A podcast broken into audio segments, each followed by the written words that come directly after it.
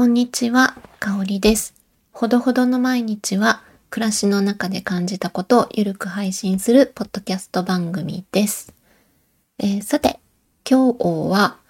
液体窒素治療の話と後半にお便りの紹介をしたいなと思っております。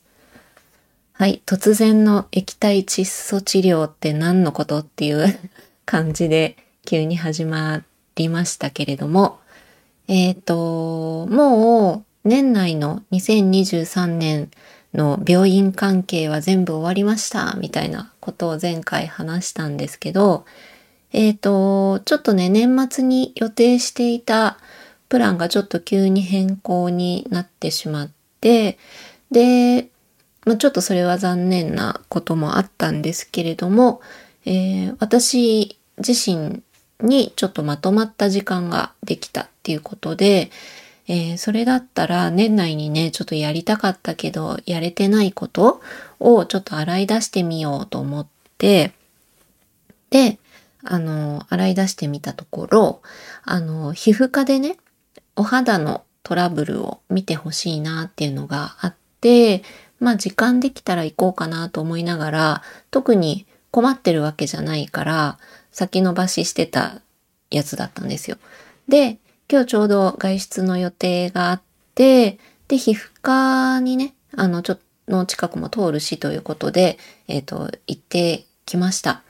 で、そのトラブル、肌のトラブルっていうのは、えっ、と、私、えっ、と、左右両方のほっぺにシミがあるんですけど、あの、これはね、もう本当に、あの、20代、10代の頃、若かった頃に、あの、本当に日焼け止めが苦手で、あの、つけた時の感じが、今、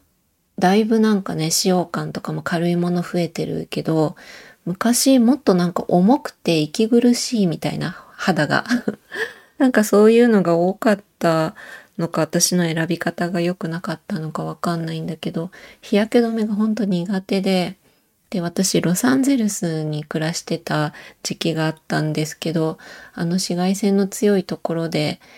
あの、日焼け止めもね、塗らずに、あの、すごい過ごしてたから、もう真っ黒だった時期が、肌が日焼けして、あの、っていう学生時代だったんですけれども、まあそれがね、あの、年とともにどんどんこう、皮膚に蓄積されてたものが、シミがあのしっかりあるっていう感じなんですけど、まあそれは別にいいんだけど、そのシミの上に、あの、ポツポツとした小さい突起みたいなのが複数できてて、うんなんていうかこう、色もない、なくて、ないっていうかその、えっ、と、肌と同じ色まあ、シミの上だからちょっとシミっぽい色はあるんだけど、で、あの、痛みもないし、かゆみもないし、突起って感じなんですよね。本当ニキビの超小さいやつみたいな感じがいくつか、その、シミの上にできてるんですよ。その、ほっぺ全体に散らばってるとかじゃなくて、シミの上にだけあるって感じ。そう。で、もう1、2年なんか気になってるけど、まあ別に困ってないしと思って放置してて、なんかポツポツあんな、みたいな感じで放置してたんですけど、えっ、と、まあちょっと時間もあるし、相談だけ、ちょっと皮膚科に行って相談だけしてこようかなと思って、で、受診してきたんですよね。で、行ったら、えっと、えっとね、名前がね、尋常性遊勢っていうウイルス性のイボだそうです。なんかね、手足に出ることが多いみたいなんだけど、私の場合は顔に出て、あの、シミって皮膚の表面が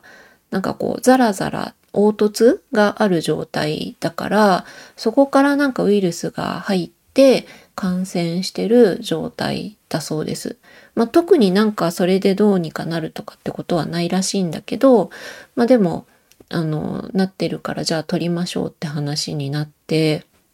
でもなんかその場で液体窒素治療になりますとかって言われて説明を受けたんですけど、なんかマイナス196度の液体窒素で、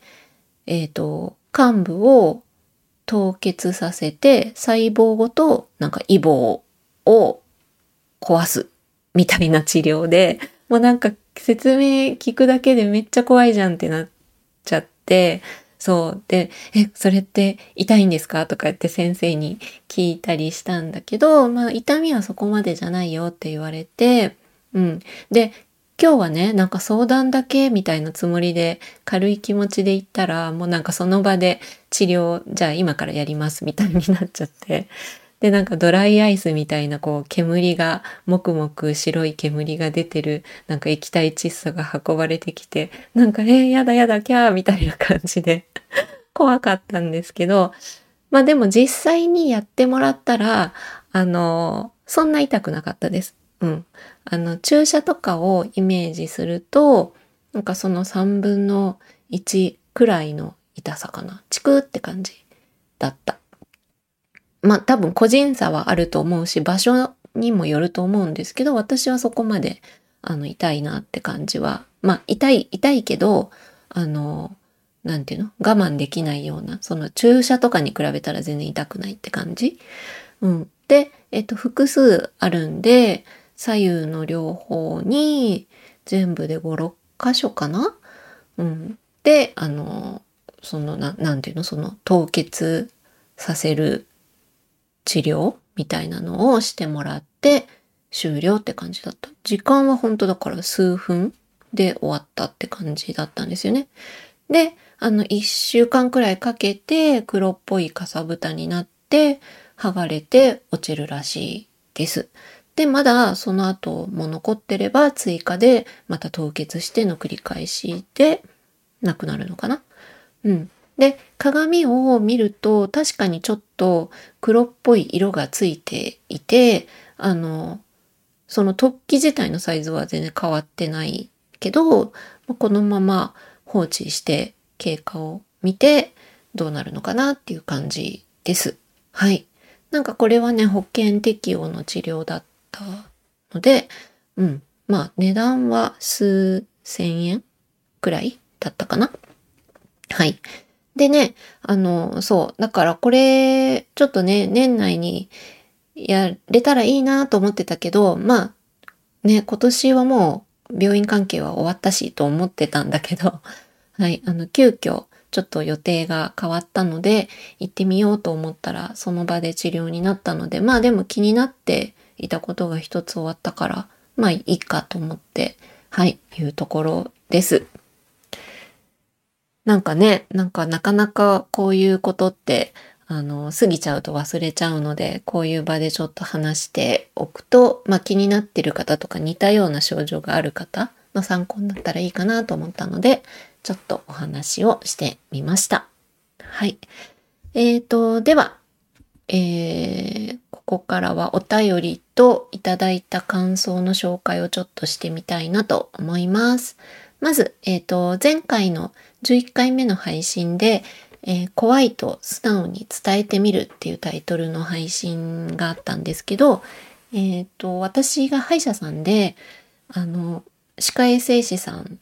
に、あの、歯医者さんすごい実は怖くてっていうのを、あの、話して伝えてみたことで、いろいろコミュニケーションが生まれて、あの、いい経験になりましたよっていう話をした回に、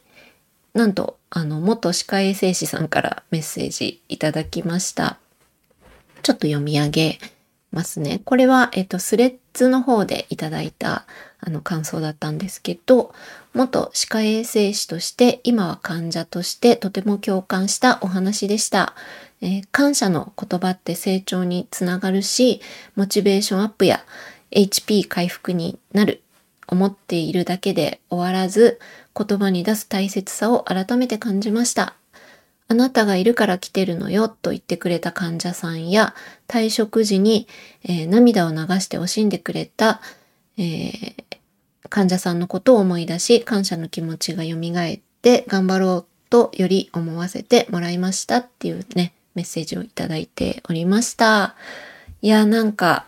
うん、現場の声としてねそう感じてもらえるんだったらやっぱり伝えていこうっていうふうに改めて思いましたね。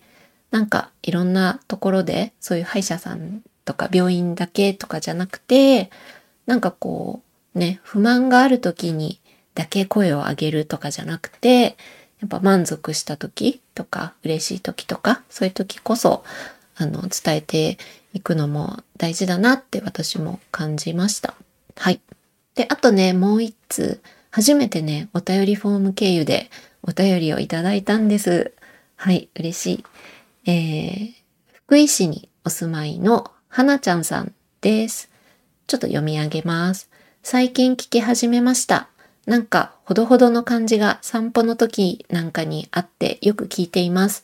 たまたま LISTEN で出てきた近藤さんのアンノーンラジオにもつながりとても嬉しかったです。アンノーン京都は以前よく泊まっていて、えー、ラジオにも出させていただいたこともありました。とのことです。はなちゃんさん、ありがとうございます。あの、お散歩のね、時に、お散歩のお供にしていただいてるっていうのすごい嬉しいです。なんかね、こういうほどほどの何でもない話をね、これからもしていきたいなと思っております。